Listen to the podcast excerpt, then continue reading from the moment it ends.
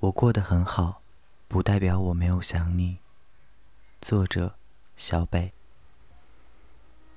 后来我笑点低，人又叫嚣，朋友觉得我无忧无虑，天天走路都蹦蹦跳跳。其实，只要不刻意的去想自己是一个人，就不会觉得落寞。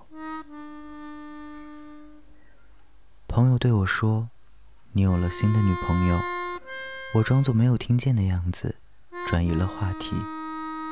但即使表面上云淡风轻，看起来毫不在意，那一刻，内心却早已经翻江倒海，整个身体像被抽空了一般，瞬间被无力感所吞噬。刚分手的时候，很喜欢那句：“你走了真好。”不然总担心你要走，但今天我突然就清醒了。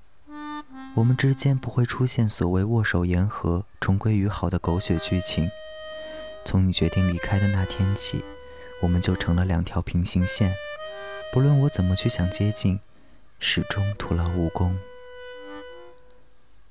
那段与你有关的过往，我可能永远都忘不了了。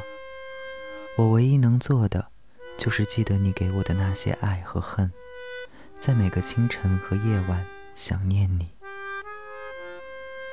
偶尔会偷偷的去看你的空间，但你的动态从我们分手那天再也没有更新。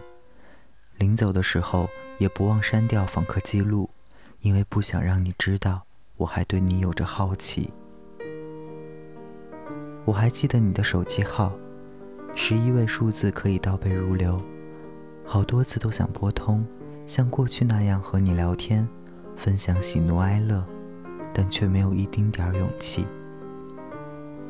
把你的微博看了又看，把所有跟你有关互动女生的微博翻了个遍，即使看出你们有暧昧，却再也不能理直气壮地问一句：“你们是什么关系？”但很多次都要控制不住的想要告诉你，我很想你。但理智告诉我，这已经没有任何意义。如果你现在过得很快乐，我会感到开心；你过得落魄，我会为你捏一把汗。但你所有的喜悦和忧伤，我都不会再参与了。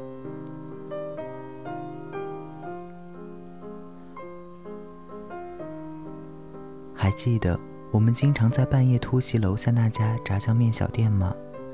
有一次我自己去的时候，老板娘还问起你，我说已经分手了。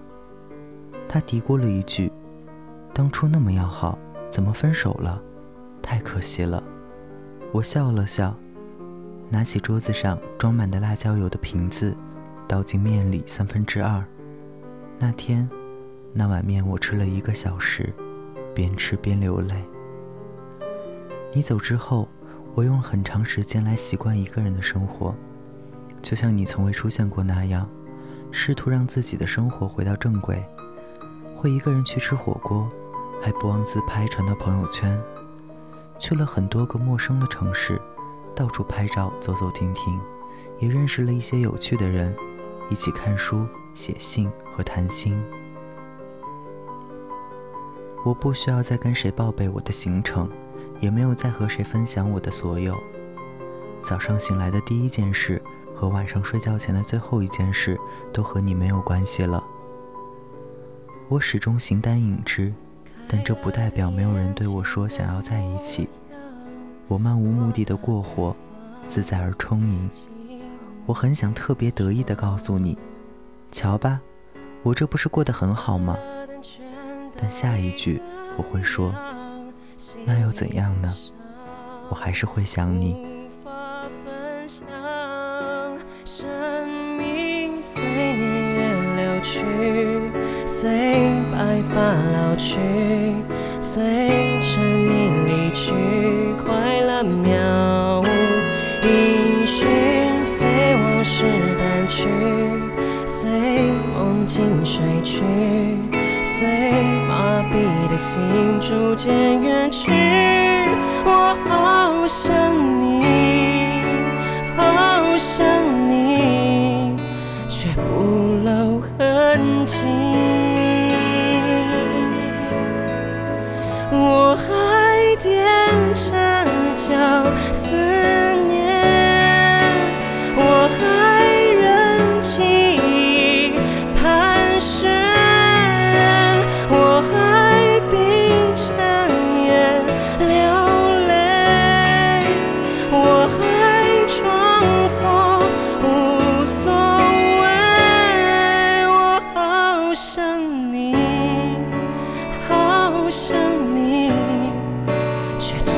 骗自己。